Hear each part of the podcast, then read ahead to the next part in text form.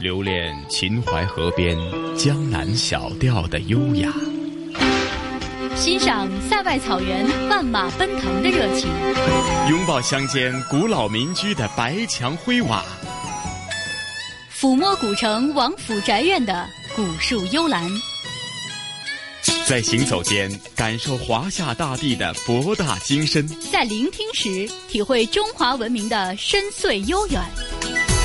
这里是华夏之声台和香港电台普通话台联合制作播出的《魅力中国》。收音机旁以及国际互联网上的所有的海内外的听众朋友们，大家好！欢迎大家准时收听由中央人民广播电台、华夏之声、香港之声和香港电台普通话台联合为大家制作的《魅力中国》。我是普通话台的晨曦。西哥你好，收音机前的听众朋友大家好，我是中央人民广播电台华夏之声、香港之声的主持人宋雪。宋雪你好，嗯，西哥你好。是啊，宋雪，咱们这一期《魅力中国》的主题内容又围绕在哪些方面呢？嗯，应该说呢，在九号、十号这个周末啊，世界的目光都聚焦在了内地山东的青岛，因为上海合作组织峰会呢在青岛召开，呃，所以今天我们的《魅力中国》节目呢就要带大家到青岛去看一看。嗯，过往在人们的印象当中啊，山东的青岛呢，因为它是呃靠海的一个城市，很有这个海港城市的文化的氛围，而且呢，呃，青岛在过去的人文历史发展过程当中，也曾经呃在历史占据了一个重要部分，就是曾经是成为租界哈，那也因此呢，多了很多呃别样的一些人文景观，是吗？的确是这样，因为青岛是一个非常有名的旅游城市了，所以我想大多数朋友应该对青岛并不陌生啊。那么今天呢，我们要借着呃上合组织峰会在青岛召开的这样一个契机呢，带大家了解一个呃活力四射的青春时尚的青岛。比如说，在峰会的新闻中心附近呢，呃，崂山区集中式进行了两个月的封闭改造，将大家非常熟悉的石老人海水浴场打造成了滨海城市的客厅，大海、沙滩、绿植、综合球场，夜晚好像星星放光的一样的荧光石。可以说，在这里呢，海内外的宾朋都可以漫步海滩，呼吸海边的新鲜空气，吹吹海风，甚至是可以来一场五人制的足球赛。另外呢，青岛主城区的沿海一带的夜景也是美如画。海滨高楼上五颜六色的灯光呢，是在不断的变换，像大海呀、帆船呀、海鸥等这些影像呢，也不时的在由海边建筑组成的大幕上划过。另外呢，就是青岛峰会的所有的场馆都是依照原有建筑改造而成的。有关设施的规划设计过程当中呢，也考虑到了后续的一些利用，比如说作为主场馆的青岛国际会议中心，在会议后呢，将会转向企业市场化运营，打造市民中心、文体中心、会议中心、客厅中心，成为多元化滨海旅游的新景观、新地标。也就是说呢，呃，青岛除了大家非常熟悉的啤酒之城、浪漫之都以外，啊，也是活力之城。同时，如果大家再到青岛的时候，可以去看一看这些新的地标。嗯，听宋雪这么一个介绍啊，相信呢，呃，一个时尚、呃，充满了能量和活力的青岛呢，马上在大家的脑海当中浮现出来哈。那咱们就事不宜迟，马上去感受一下当前的青岛的。整体的印象好吗？嗯，好的。六月九号、十号，上海合作组织峰会在青岛举行，这将是上合组织扩员后举行的首次元首峰会，而青岛也成为世界阅读中国的又一扇窗。有人说，青岛的“青”是青色的“青”，因为总有那红瓦绿树、碧海蓝天的色彩。也有人说，青岛的“青”是青春的“青”，因为它的活力就像蓬勃的少年，骨子里追求创新的基因，不断创造新的动能。这不仅推动青岛冲在发展的潮头，也带领这座海滨城市走向深蓝，挺进海洋。印象青岛，我们首先跟随央视记者严乃之一起感受下青岛那青春的活力四射。在青岛，每天平均有十万多辆车，三十多万人穿梭于胶州湾的东西两岸。资金、产业、人才纷纷涌入，让青岛这几年的发展按下了快进键。为探寻其中的奥秘，记者来到了位于青岛西海岸新区的双星轮胎工业4.0智能化工厂。作为全球第一个商用车胎工业4.0智能化工厂，它的车间与传统的轮胎车间相比已是天壤之别。同样大的车间，以前需要一千多人，现在二百多人就能搞定生产。因为有了智能化生产线，以前人背肩扛的力气活现在都由机器人协助完成。工厂工人王立刚。以前我们最少用三个来人干，是做五十五条。现在我们就是一个人来完成，一个人一百六十条，产量也高了，劳动强度大大的减低了。这样的智能化正在改变这里制造业的命运。如今，智能制造成为青岛新的经济增长点。据统计，青岛互联网加智能制造项目近百个，总投资估算超过四百亿。青岛制造正向世界展现中国创新动力。创新的动力从哪里来？人才才是源头活水。三年间，青岛李沧区这个曾经的传统老工业区，已经累计签约引进一百零八名院士，其中百分之七十三都是外籍院士。他们每年在这里工作至少三个月，把国际先进的科研成果在这里转化。在青岛国际院士港的分子生物学实验室，记者见到了加拿大工程院院士陈璞。去年。他带领团队来到青岛落户，正加紧研制针对癌症的靶向治疗。其实，我觉得我们赶上一个非常好的时候。十年前、二十年前，我相信我们中国对这种创新创业可能还没有提高到现在这样一个高度。就是，那么现在这个时候比较一下，做这种从科技变成这个真正的实用价值的商品，没有更好的环境，就是在中国这个土地上。面对海洋，今天的青岛已经成为一座海洋科技城。这里已经聚集了中国百分之三十的涉海院士，百分之四十的涉海高端研发平台，百分之五十的海洋领域国际领跑技术。一个国家级科研平台已经向海而生，有所作为。青岛海洋科学与技术国家实验室是我国第一个获批试点运行的国家实验室。打造支撑海洋强国战略的大国重器，就是这里攻关的焦点之一。来自天津大学的王树新和团队正研发中国人自己的水下滑翔机，它能长时间深潜海底，定时传回深海观测数据。这类产品呢，在海洋国防用的比较多。国外不仅仅限制，而且我们派出去的人员进到相关实验室去学习，这种可能性都没有。它实际上从各方面都在封锁，那么恰恰由于封锁呢，啊，我们可以做出自主知识产权的东西。为了突破封锁，研究团队一度租用渔船进行试验，甲板进水就一边淘水自救，一边观测数据。多少个不眠夜晚，无数次头脑风暴，他们破解了水下滑翔机的关键技术，并给它取名“海燕”。如今，它的下潜深度。达到八千二百一十三米，刷新了水下滑翔机下潜深度的世界纪录。探海之梦正变为现实，蛟龙号载人潜水器从这里出发，探寻海洋奥秘。全球第三条大洋科考船梦想号计划于二零二一年下水，一批大国重器正为挺进海洋一展身手。在中国地质调查局青岛海洋地质研究所，所长吴能友的科研团队正紧盯一种未来的能源——可燃冰。这种长得像冰块、深藏在海底的东西，一立方米可分解释放一百六十立方米天然气，总资源量约是全球煤、石油和天然气总资源量两倍。二零一七年，我国首次海域可燃冰试采成功，震动世界。无能有。把这个可燃冰在地底下原位的分解成甲烷、天然气和水，再抽取到甲板面上来，才能实现这种开采。这个过程非常困难，但是国家需求能不能成功啊？就靠我们这些人。我们想了很多的办法，瞄准国际一流的这种思路去做这项工作，不是跟着人家跑，而是要超过人家。为了这一刻，他们已经追赶了十八年。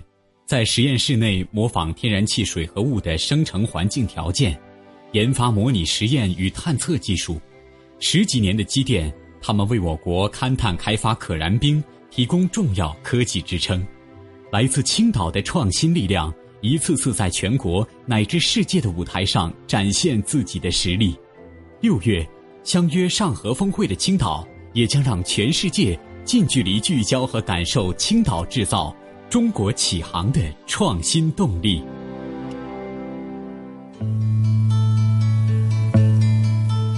随着上海合作组织成员国首脑理事会第十八次会议的到来，青岛在世界目光聚焦下展示其四十年的开放芳华。五年前就进入“一带一路”建设宏观视野下的青岛，是国际贸易地图中的重要海陆枢纽。青岛正以其开放的胸怀，深度融入“一带一路”倡议和上合组织的国际朋友圈。印象青岛，我们接下来跟随央广记者柴安东、侯燕的话筒和镜头，去听一听、看一看这座海陆枢纽之城是如何连通世界的。海洋自古以来就是对外交往的重要通道。现在依海而建的港口依然是世界各国经贸往来的重要枢纽。我现在正在青岛港的全自动化集装箱码头，我的身后一片繁忙，大型桥吊有条不紊地装卸货物，运输车辆穿梭往来。行走期间，好像与传统码头并没有什么不同，但是仔细看看，您会发现这里所有的机器设备都是无人操作的。刚刚投产运行一年，这个全自动化码头的作业效率已经全面超越了传统集装箱码头。这一切的秘诀就在于他们拥有一个超级聪明的大脑。这个聪明的大脑就是青岛港完全自主设计研发的智能生产控制系统。这个系统高度融合了物联网、智能控制、信息管理、通信导航、大数据、云计算等技术。自动生成作业指令，现场机器人就可以按部就班地完成相关作业任务，实现码头业务流程全自动化。而操控员的工作就是坐在电脑屏幕前监控机器设备的运转，这比传统码头节省工作人员百分之七十，但是提升作业效率百分之三十。青岛港前兴湾集装箱码头有限责任公司副总经理杨杰敏：从青岛港自动化码头运行以来。我们这个可以说是打破了这个世界纪录。一年以来，我们的作业量不断增加，航线不断增加，我们的效率也是由二十六自然箱每小时左右，提升到我们现在平均每小时三十三自然箱以上，可以说是全面超越了人工集装箱码头作业效率。它对促进我们“一带一路”建设以及加快中国建设世界一流的海洋港口都有非常重要的这种意义。作为世界第七大港口的青岛港，是我国集装箱、原油、铁矿石、煤炭的主要港口，每年有一千八百多万标准集装箱，以此为枢纽，在世界一百八十多个国家地区的七百多个港口之间贸易往来。繁忙的港口，世界在这里交汇，也成为海陆丝绸之路的连接点。就在青岛港码头，一条连通港口与内陆的物流通道，将把货物从我所站立的这片土地运往远方。这里是位于胶州的中铁集装箱青岛中心站，每天从青岛港驶来的班列运来大批的货物，在这里存储集散，运往世界各国。现在，一辆青岛号中亚班列满载着货物已经启程。他们将在十四天后抵达哈萨克斯坦，这比以前的海运要节省三十多天，运输的价格也更为优惠。青岛与国际，特别是上合组织国家、一带一路沿线国家的商贸往来日益紧密。青岛号中亚班列自二零一五年七月一号正式开行，是山东半岛地区首条跨境货物班列线。该班列由胶州站始发，发往中亚的哈萨克斯坦、乌兹别克斯坦等国家。班列货物中不仅有中国各地出口的商品，而且搭载了不少来自日本、韩国的转口货物，成为密切维系青岛与上合组织国家经贸往来的重要载体。路桥国际货运代理有限公司报关中心经理王鑫：我们的货物呢，从青岛港出发，呃，经过四千五百公里，十五天的时间就可以到达中亚五国，呃，这些收货人的手里，要比传统的这个海运。节省了三十天的时间，客户非常满意。除了中亚班列，青岛还开通了中欧班列、中韩快线、中蒙班列、东盟专线一共五条国际班列，并开通胶州至乌鲁木齐、西安、郑州、洛阳等地的省际固定班列和海铁联运班列，构建起覆盖山东、辐射炎黄、直达中亚、西拓欧洲的海铁联运物流大通道。与世界联通的青岛充满着有来有往的故事，商品从这里输送给全球的外国朋友，同时呢，也有更多的国际化人才来到青岛，成为这座城市与国际经贸合作的关键纽带。正因为有了这些国际人才的涌入，青岛和世界的经贸往来也越来越紧密地连接在一起。青岛人力资源专家岳秀哲：自从“一带一路”倡议提出以来啊，我们明显感觉到人才的这种需求快速增长。尤其是在新能源、法律、语言类人才、跨境电商、交通运输，呃，还有物流等这些领域的一些专业人才啊，以及具有国际化这种经营管理经验的人才，这个需求尤为突出。沿着经贸往来之路，还有更多的青岛制造走向全球。这其中最亮眼的明星产品就在我的身旁。您看，这些高铁动车在中车青岛四方组装完毕，正在进行调试。去年四月，中车青岛四方签下了中国高铁列车出海的第一单，将为印尼提供十一列时速三百五十公里的高速动车组，他们将成为一张张加速奔跑的中国名片。中国技术也成为与世界经贸往来的重要一环，而且中国高铁出口也实现了技术装备和标准全方位的走出去。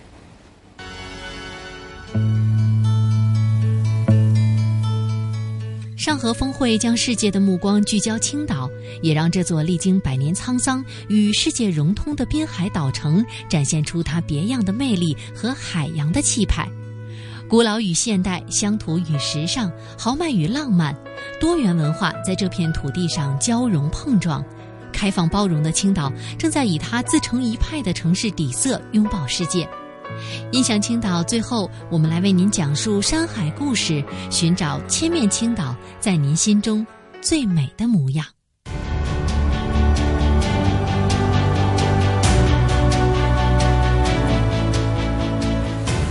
三面环山，一面向海，崂山脚下的青山村拥有七点二公里长的海岸线。六百多年来，生活在这里的居民们以捕鱼种茶为生。他们世代沿袭着祖辈们与自然相处的原则，向海而生，也享受着大海的馈赠。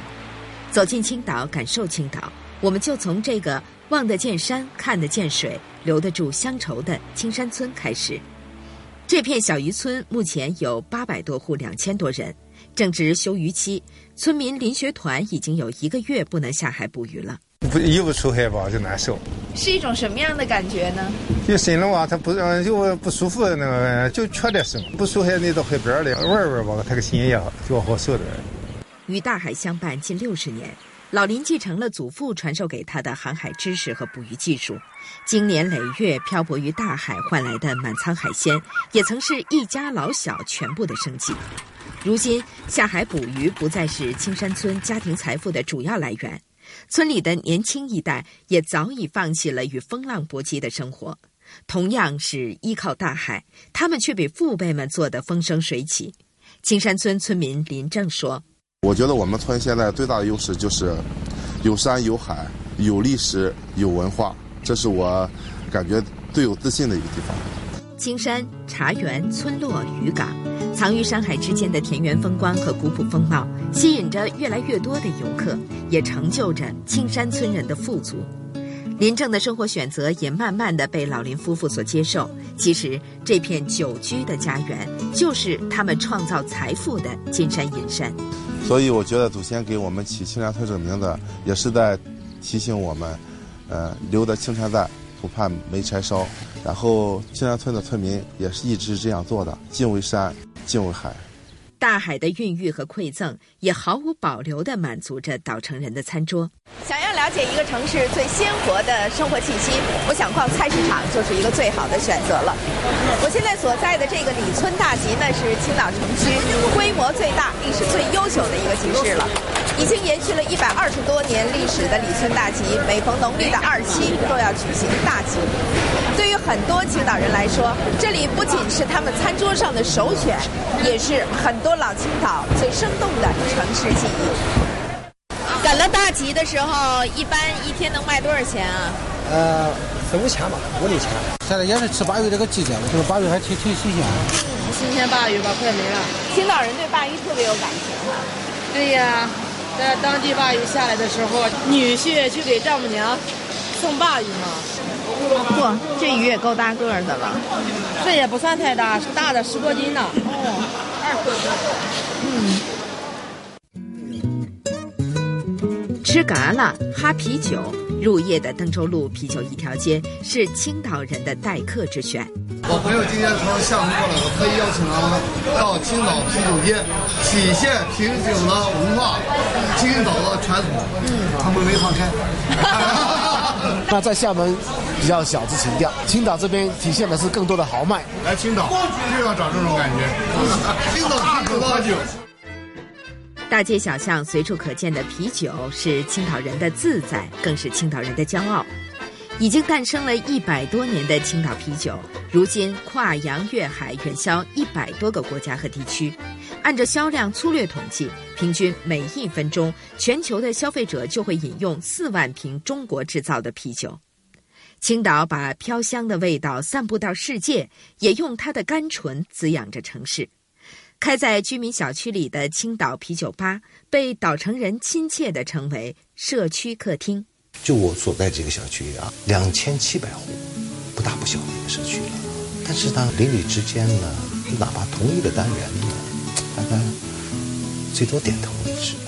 其实每个人都内心很渴望，但是怎么能把这个这个关系怎么能捋顺呢？或者大家能很很自然的在一起沟通啊，或者交流，邻里之间恢复到以前我们那种大院的那种啊那种生活状态吧。有这个情感交流的时候吧，这通过这么一个载体哈，大家酣畅的喝两杯，心情特别的好，又加深了感情。大家都知道青岛啤酒，往往都在夸青岛啤酒，其实忽略了青岛人对这个青岛啤酒的这种情感。千面岛城怎么能缺少浪漫所在呢？许多二十世纪极具影响力的文人作家都曾选择在岛城生活居住。老舍先生最著名的创作之一《骆驼祥子》就诞生于此。红瓦绿树，碧海蓝天，青岛在四季流转之间，也呼应着自然与人文的双重气质。想要感受青岛的人文与历史，感受青岛人的诗意与区区，就一定要到老城区来走一走、看一看。这条黄线路在青年人的心目当中是一条绝对的网红路，虽然还不足十米宽，但是在道路两边却聚集着很多这样精致的小咖啡馆、小餐厅、青年旅社，还有创意十足的涂鸦壁画。这些老树、老屋、老建筑，见证着青岛百年的历史沧桑，现在又在记录着青岛年轻一代的生活故事。文艺气息比较浓厚，有吃的、喝的、玩的，这拍照都是一个绝佳地方。热情、年轻、有活力，就是这个 feel 非常，嗯，闲适悠闲。青岛是越来越网红了。你像青岛，我们的环境、我们的姑娘、我们的啤酒都很好呀。大学毕业后选择回家乡创业的马嘉义，如今已经在这条从容淡定的小路上，拥有了自己的两间咖啡屋，调出一杯好喝的咖啡，让游客认识青岛，也让自己认知世界。了很多以前不太有机会认识的人，从他们推门进来的一瞬间，你冲他很真诚的微笑，是发自内心的，他们就会感觉到这个城市不一样，然后他会去跟你去聊天。他们会跟你分享很多有意思的事情。刚才说这个店是否是把整条街带火？我觉得倒不如说是整条街成就了我们。这里是华夏之声台和香港电台普通话台联合制作播出的《魅力中国》。欢迎回来，这里依然是来自于香港电台普通话台与中央人民广播电台华夏之声、香港之声为您带来的《魅力中国》。大家好，我是中央人民广播电台的宋雪。听众朋友们，大家好，我是来自香港电台普通话台的陈曦。那宋雪，刚刚的头一部分，咱们《魅力中国》的主题内容呢，呃，介绍了当前发展的呃整体的一个时尚的青岛。刚刚在节目当中也开始的时候提及，青岛是一个具有非常悠久的人文历史的一个著名的旅游城市。那当中很多文化遗产呢，呃，或许尤其在这一两天呢，更会引发大家的关注哈，因为是呃世界文化遗产日嘛。是这样的，非常的巧合啊！六月九号呢，呃，除了上合组织峰会召开以外呢，还是世界文化遗产日。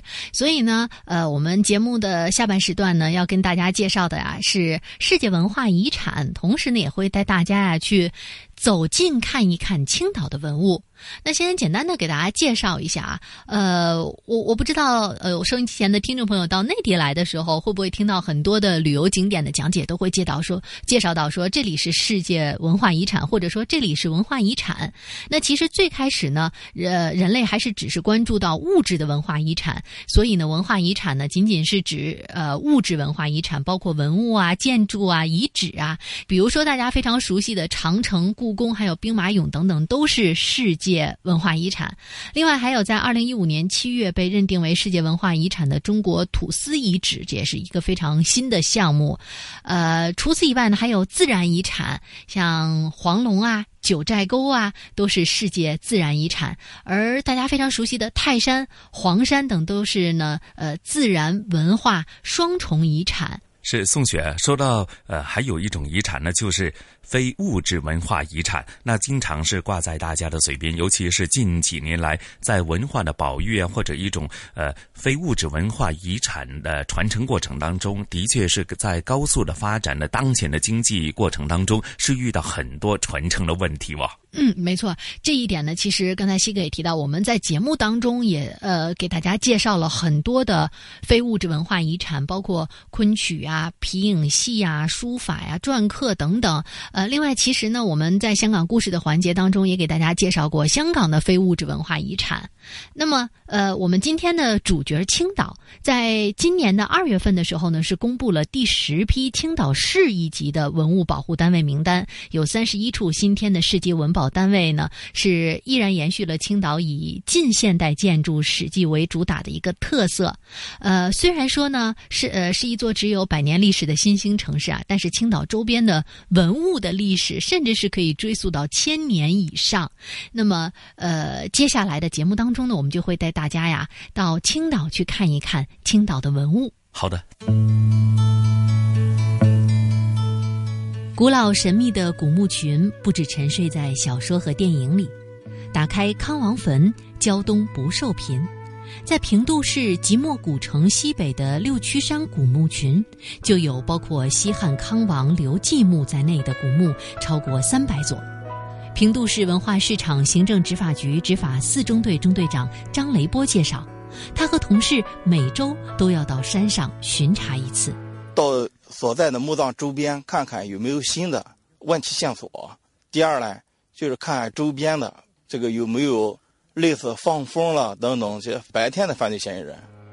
作为国家级文保单位，这里的宝藏一直封存在地下，未曾挖掘，而这些宝贝也让不少盗墓贼蠢蠢欲动。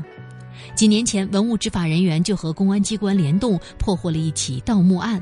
张雷波指着前面说：“就在我手指的前面这个方向，我们看到了有一个比较明显的新的土，跟我们现在的这个封土是不一样的。”根据我们平常的工作经验，我们判断这可能是有一伙盗墓的犯罪嫌疑人在周边进行了盗墓活动。取得这个线索以后，我们迅速的跟我们当地公安机关联系，公安机关设伏抓捕。古墓群蜿蜒十五公里，横跨三个乡镇，除了当地的文管所、护林员和普通的老百姓，都是这座古墓的守护者。五十七岁的蓬莱前村村民于珍修就是其中的一位。他们一般都在各个山头巡查，一旦发现古墓有盗洞的话，及时向文物部门报告，马上恢复原样。一般的都在这个各个山头巡查，一旦发现古墓有盗洞的话，及时向文物部门报告，马上恢复原样。老百姓都很疼这个宝物的，从小吧，我的吧就坐在这个地方，留下这个这么点东西吧，你叫他们倒下吧，的确是 很不好的。据了解。平度市共有各级文物保护单位六十六处。为了加强保护，二零一七年起，平度市在重要的文保单位周边陆续设置了监控摄像头，并且安排专人值守。目前，在大泽山的七十二个摄像头已经全部启用，六曲山的监控工程也将于今年竣工。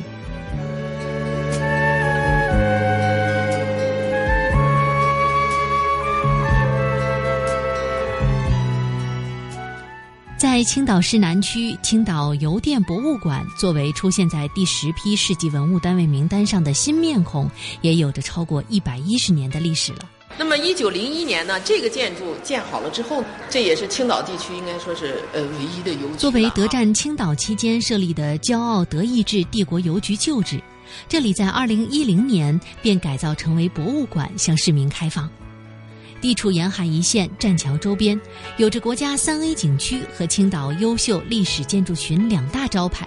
邮电博物馆每年要接待近二十万游客，庞大的游客量也考验着这座百年老楼的承载能力。行政总监周宁。政策上呢，可能会给我们一定的支持，利用这个政策做一些，比如门窗啦、维护啦、修复啦，既让更多的人能够很好的来参观，也让这个老建筑呢，在今后的一百年当中还能够焕发它的生机。按照文物保护法的相关规定，邮电博物馆被列为市级文保单位后，将划定文物保护范围和建筑控制地带，并且记录档案、做标志牌。和之前相比，保护的层级将会更高，这也是在这里工作了近二十年的周宁最乐意看到的。青岛市文物局文物处处长邱玉胜介绍，本次三十一处新添世纪文保单位涉及范围更广，而特点也更加鲜明。延续了青岛市历史文化资源的基础的特点，一是古遗址、古墓葬类的文物比较多，这也是反映了我们青岛的历史文化资源的一个深厚。第二一个就是近现代建筑类的数量特别大，这次三十一处文物保护单位中有十五处是近现代建筑和重要的史迹。在本次入选名单上，圣水渡槽、法家庄渡槽和东风渡槽的加入，首次将文保的范围延伸至了上世纪六七十年代青岛周边的基础设施。邱玉胜，这次这个水利设施中包括莱西的东风渡槽，曾经入选过二零一一年的第三次全国性普查百大考古新发现，代表了现代文化遗产得到了有效的保护。再一个是传统村落类的。这次有四处和乡村记忆相关的文化遗产入选了，也表明我们青岛市乡村文化遗产的保护得到了很好的传承和发展。这一次成功晋升市级文保单位之列的康有为墓原址，位于青岛市李沧区枣儿山西路。区文管所所长艾松林向记者讲述了康有为与这个墓址的一段往事。当时这个地方有两个名字，还有一个叫象儿山和凤凰山。康有为到这了以后，用他的堪舆学知识勘察一分析，哎，觉得这是一个理想的百年之后的安息之处，他就托人把这个地方买了下来。到呃一九二七年的三月三十一日，他在这个福山支路五号的寓所辞世了。他的亲友啊，按照他的遗嘱，就把他安到了他生前选择的这个地方。解放前，康有为墓地无人管理。一九八四年，青岛市政府择址福山重建康墓。而枣儿山上的康墓原址得到了越来越好的保护。艾松林，零二年的时候，李沧区政府把它公布为区级的重点文物保护单位。一三年的时候，就是政府投资做了一个墓园给他，呃，基本上按原貌进行了修复。呃，一六年的时候，这面政府投资建这个枣儿山公园，对周边的环境也进行了一个很大的改善，也算一个文物景点吧。文物是历史的载体，传递着古老的信息。没有被很好保护的原址，即使有再让人津津乐道的民国传说、名人雅士，都无处寄托。二零一三年，位于黄线路十二号老舍故居内的骆驼祥子博物馆被认定为省级文物保护单位。作为国内第一个以文学专著命名的专业性博物馆，又是免费开放，这里一年四季的游客量是可以想象的。出于保护建筑的考虑，馆内设置了现代设备来进行限流。馆员金鑫。我们博物馆的最大承载能量呢是六十人啊，像这个房间的载体呢，我们是要求是二十人。在当人数满员的情况下，为避免踩踏事件的发生，我们是控制人数的，我们是限流的。在每一个高热高湿的夏季，工作人员也会采取措施，让所有的展品延年益寿。一到夏天呢，我们博物馆首先是要中央空调，再增加除湿机，上温湿度计，半个小时就要关注一次。博物馆里面的展品啊，也属于可移动文物，像里面放这个防潮剂、除虫剂、温湿度计等等。每年，青岛市文化市场行政执法局都会定期对列入文保单位的博物馆来进行督查，从建筑本体的保护情况到文物保护单位的保护范围和监控地带是否存在违法建设的行为，都在巡查之列。一旦发现有擅自修缮的行为，将及时制止，确保文物的安全。青岛市文化市场行政执法局副局长熊红。我们规定呢，省级以上的文物保护单位巡查每年不少于。四次，市级呃文物保护单位呢，每年巡查呢不少于两次。市局每周必须抽出至少一次的时间来对重点文物进行巡查，确保了在第一时间发现问题，及时发现、及时通报、及时查处。文物保护法实施条文物保护法实施条例规定，刻画、涂污或者损坏文物造成严重后果，将对个人处一万元以上五万元以下的罚款。擅自迁移、拆除不可移动文物，造成严重后果的，将处以五万元以上五十万元以下罚款。青岛市文化市场行政执法局副局长熊红希望每一个人都能加入到历史文物的保护行列，积极提供相关线索。文物保护必须深入人心，让人人都是监督员。这样，我们呢有公布了举报电话幺二二三幺八。那么群众发现问题可以直接举报，同时呢，比如说对领导干部、对文物单位的使用者和管理者、对文物的执法人员定期进行法律法规的培训，确保我们能够依法行政。回望华夏历史，皇帝结婚和老百姓不一样，就是要举行一次册立典礼，表明他是皇后的身份的。聆听东方神韵。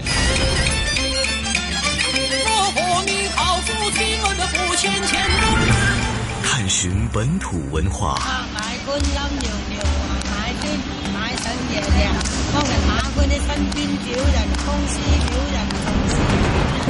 乘船瑰丽宝藏。凉风有信呢，秋月无边。遗产要活化，要把它重新运用，才是遗产。穿越古今，感悟人文。魅力中国，每个星期天中午十二点，让魅力更美丽。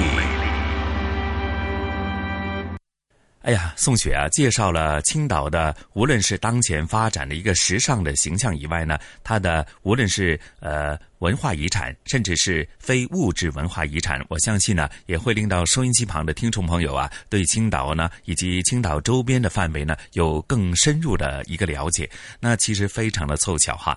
那近期呢，其实咱们香港故事的主题内容呢，也是跟文化遗产有着密切的关系哈。那碰巧也是世界文化遗产。日哈，所以呢，今天呢，咱们香港故事呢，同时雨波和嘉宾主持，来自中国旅游出版社的副总编辑一哥陈一年呢，继续和大家在湾仔旧区呢逛一逛、走一走，感受一下湾仔的很多呃文化遗产或者是历史文化古迹哈。那比方说，在湾仔的一个呃可以说是标志性的建筑，就是石水渠街的蓝屋。我相信呢，宋雪以及很多听众朋友一定会有印象吧。是的，其实，在这个湾仔街区里边呢，真的是有很多我们平时注意到或者没注意到过的历史的遗迹。比如说，西哥提到的蓝屋，我想真的是可能很多朋友呢是相对来说比较熟悉的啊。而且是已经被香港古物咨询委员会列为是一级历史建筑物。其实就在大家不经意当中，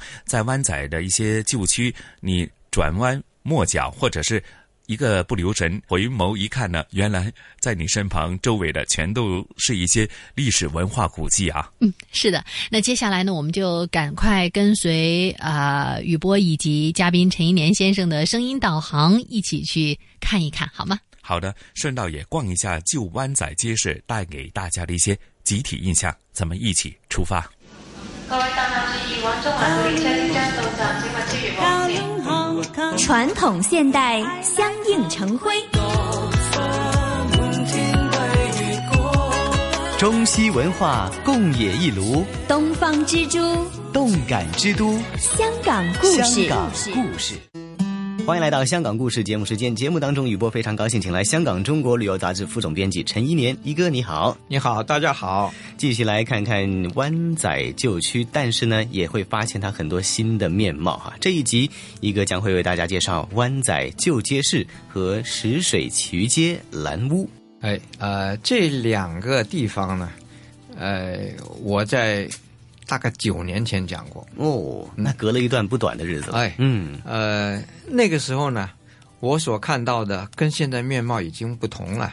嗯，啊，尤其是这个旧街市，我当年去看的时候呢，还是啊正在讨论着怎么用的时候。嗯嗯，啊，那是个旧貌。嗯，而现在已经完全是新貌了啊！嗯啊，我我就啊、这一次啊不得不再讲哎有更新的哈一些的呃故事可以跟大家一起来嗯分享。这两个地方呢，都跟呃皇后大道东有关系啊。实际上，你要是沿着皇后大道东向东走啊，一直走到差不多到末尾了。啊、这个这一段呢，你就可以看到啊，就是这两两个啊，我们现在要讲的这个救济，它现在的现状是怎么样啊？嗯，呃，我想不到啊，现在走到这儿呢，真是这种改变呢，真真是也太大了。嗯，我还是先讲一下石水渠街吧。啊好，石水渠街呢是跟呃皇后大道东相交，在嗯皇后大道东的南面的一条街。嗯这条街不太直啊，因为这已经进山了，所以呢就，呃，而且会跟别的路产生了一种交错关系啊，所以呢在这儿呢就有点弯曲啊。嗯，呃，这里啊有一座呃很有名的唐楼啊，叫做蓝屋。嗯呃，为什么叫蓝屋呢？因为这个整个唐楼啊。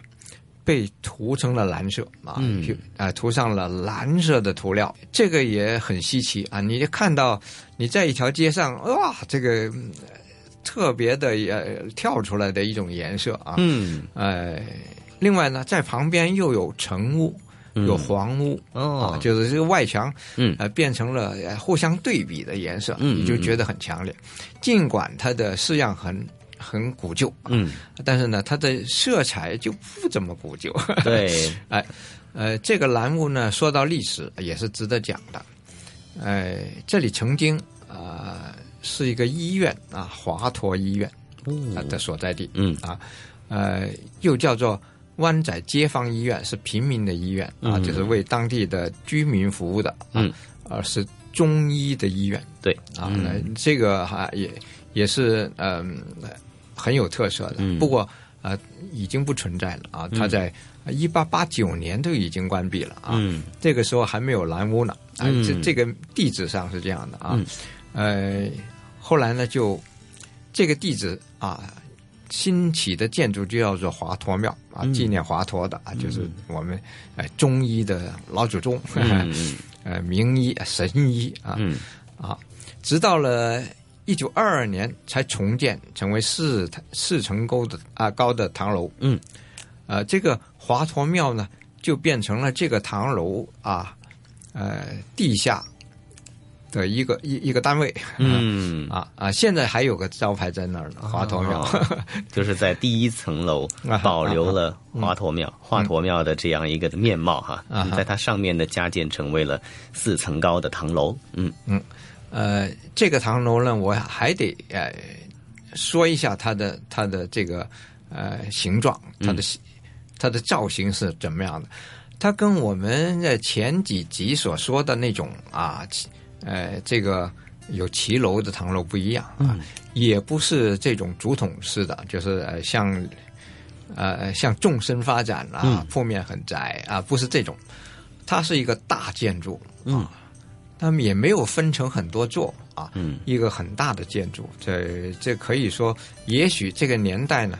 呃，已经受到了呃新现代主义的呃洋楼的一种影响，就是比较讲究实用，嗯，呃整体啊、整体感啊，啊、所以呢，它建成一个呃比较就是呃整体外形比较大的一个建筑物，嗯。呃在里边呢就分成了很复杂的结构啊，嗯。对，也是用呃很陡的楼梯上下，嗯。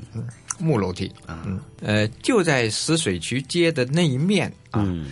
呃，现在它活化成为一个故事馆啊，就等于是呃，真的给这种呃文物、呃、保护啊、呃，就是人文保育啊的的单位用。嗯，你在这里可以看到旧湾仔的历史啊，呃，当时的呃就是、呃、生活百态。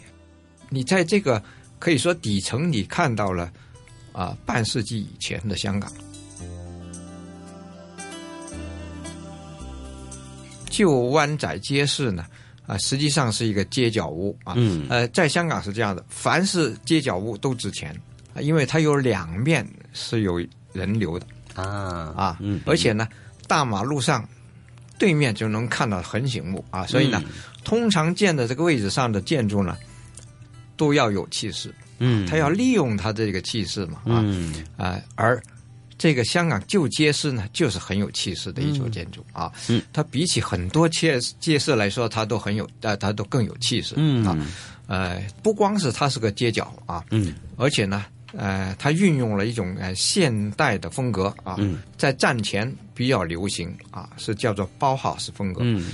包 house 风格有一个特征啊，就是用简约的线条，嗯，但是就是讲究气势，讲究气势，很讲究那种流线型，嗯，呃，并且呢，采用了呃坚实的钢结构啊，呃，这个建筑呢，你要是你现在看到的形状也还是这样啊，嗯，哎、因为它的呃正面呢，也就是街角这一面呢，嗯。还是那个样子啊，嗯它的结构还是这样的，而这个建筑，呃，以前的用途是做街市啊，嗯。就分成了呃这个两层，里边的这个空间很大的，街市里面都都相通的，对。呃，就不是说分成一一间一间一间对啊啊，嗯，你的这种啊一眼能看通的这个感觉呢，嗯。还还是很不一样。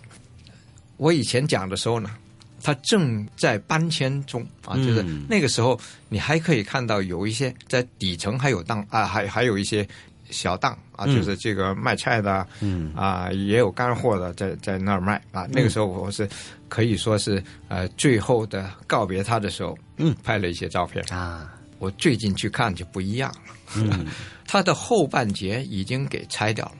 哦。啊，这个本来是一个、呃、挺大的一个空间啊，嗯。现在它的屁股没了，哦 就还是要剩下个脸，哦。剩下个脸啊，嗯，就是街角那个部分啊保留着，啊还保留着啊，嗯嗯就是它的等于是它的框架啊，嗯。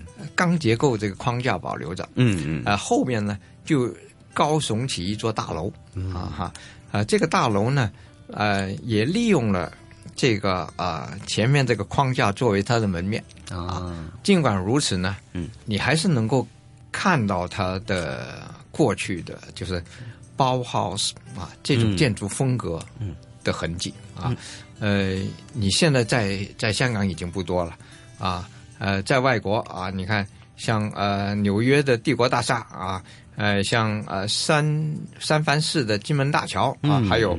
呃，回想一下，已经拆掉的旧汇丰银行总行啊，哦。香港的啊，嗯。啊呃，过去也是这种结构啊，嗯。只不过呃，湾仔旧街市呢，它是呃把它做在一个街角上，那嗯。运用的流线型更加充分啊，就圆形的门面啊，就是大门就开在这儿啊，哦嗯，呃，这个呃，你还是能够看到这种痕迹的啊，只不过它后边就像怎么说呢，就像嗯。呃一只老虎。呃竖起一个尾巴，这样子。哎门面是一个老虎，嗯后边那一座高楼啊，几十层，一根尾巴，嗯呃是这种感觉啊，稍微有点滑稽。嗯，那么也是新旧撞击当中的一个呃一个妥协吧，可以这样说哈。但是呢，也非常好的就是能够依然在现在能够为我们看到当时香港的这些具有历史价值的建筑物。这一集香港故事非常感谢一哥为大家介绍了石水渠街上的蓝屋以及是旧湾仔街市。香港故事，谢谢一哥。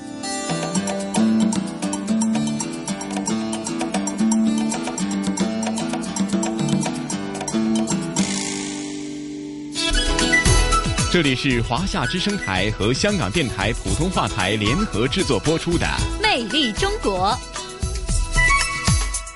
欢迎回来，这里依然是来自于香港电台普通话台与中央人民广播电台华夏之声、香港之声为您带来的《魅力中国》。那刚刚香港故事呢，我们是一起继续游荡在湾仔的街区当中，同时呢还去看了看蓝屋，听了听背后的故事。而且呢，在这些建筑物当中，啊、无论是你看一些港产的电视连续剧或者电影呢，或许呢很多画面呢已经是呃大家曾经看过，或者在脑海的印象当中也是相当的深刻哈。甚至说湾仔的一些旧城区的一些旧建筑啊，或许已经是成了。